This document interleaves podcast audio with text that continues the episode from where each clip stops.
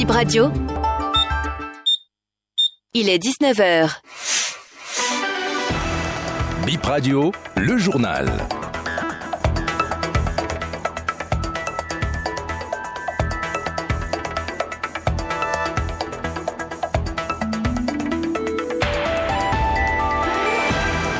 Le gouvernement annonce pour bientôt la densification du réseau de distribution d'eau potable à Parakou. La décision est prise ce matin en Conseil des ministres. Accident de circulation à Badagry au Nigeria, les rescapés béninois sont aux soins intensifs. Vous entendrez le maire André Oussoutodia de Souava.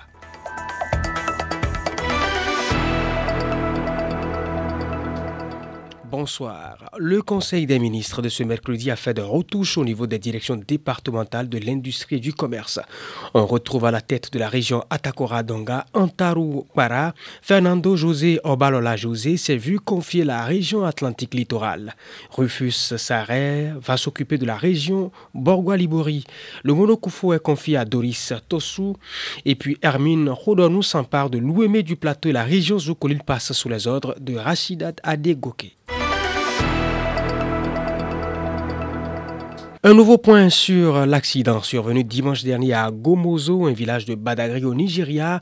13 ressortissants de la commune de Soava sont morts sur les 24 personnes à bord du bus.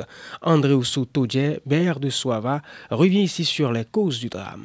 Les causes du drame étaient la vive allure du chauffeur qui conduisait le minibus transportant nos patriotes, frères et sœurs de Soava, résidant à Makoko, dans l'état de Lagos Street le mauvais dépassement engagé par le chauffeur, la pluie diluvienne qui battait son plein en ce moment, réduisant la visibilité au volant. Ces causes ont eu leur point culminant, le choc ou la collision face à face avec un camion berne. 24 passagers étaient à bord du minibus, dont 6 enfants y compris le chauffeur. À l'issue de l'accident, 13 personnes sont décédées sur le coup.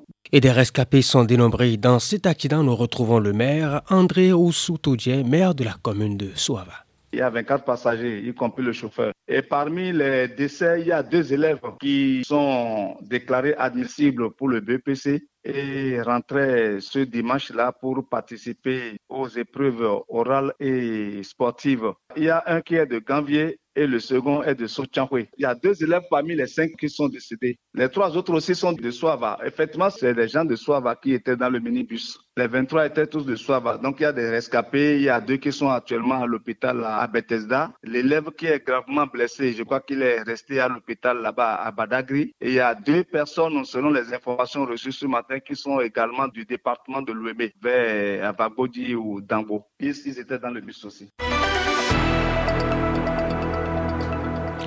Le réseau de distribution d'eau potable de la ville de Parakou sera bientôt densifié et renforcé.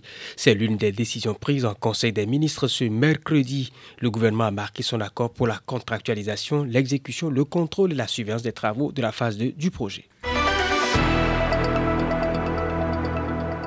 On en vient maintenant à ce match, le match qui a opposé cet après-midi le club d'Adidja à celui d'Aspa que nous parlons là, de la Ligue professionnelle de handball. Donc je le disais, le club du port autonome Aspac a battu cet après-midi Adidja, champion en titre de 2022 sur le score de 25 à 24. Donc un but d'écart après une bataille très tendue.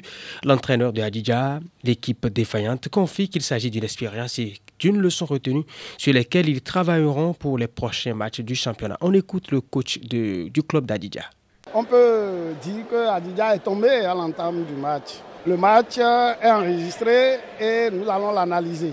Euh, il faut dire que nous, nous sommes en apprentissage. Nous préparons en même temps le championnat et une Coupe d'Afrique. Donc j'ai des joueurs que je dois essayer. Je dois essayer tous les joueurs, quelle que soit leur faute sur le terrain, pour qu'on puisse tirer des conclusions.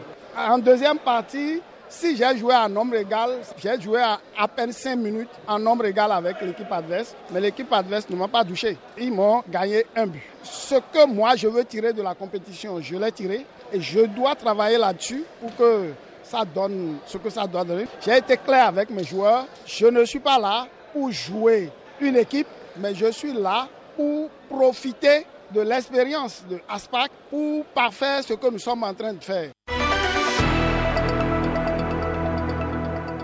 Nous bouclons cette édition par cette brève. L'Office de radiodiffusion et télévision du Bénin va recevoir dans les prochains mois de nouveaux équipements. La décision est prise au cours du conclave gouvernemental de ce mercredi. Le Conseil a par ailleurs autorisé la contractualisation pour l'acquisition des 10 équipements. 19h05, la fin de BIP Info 19h.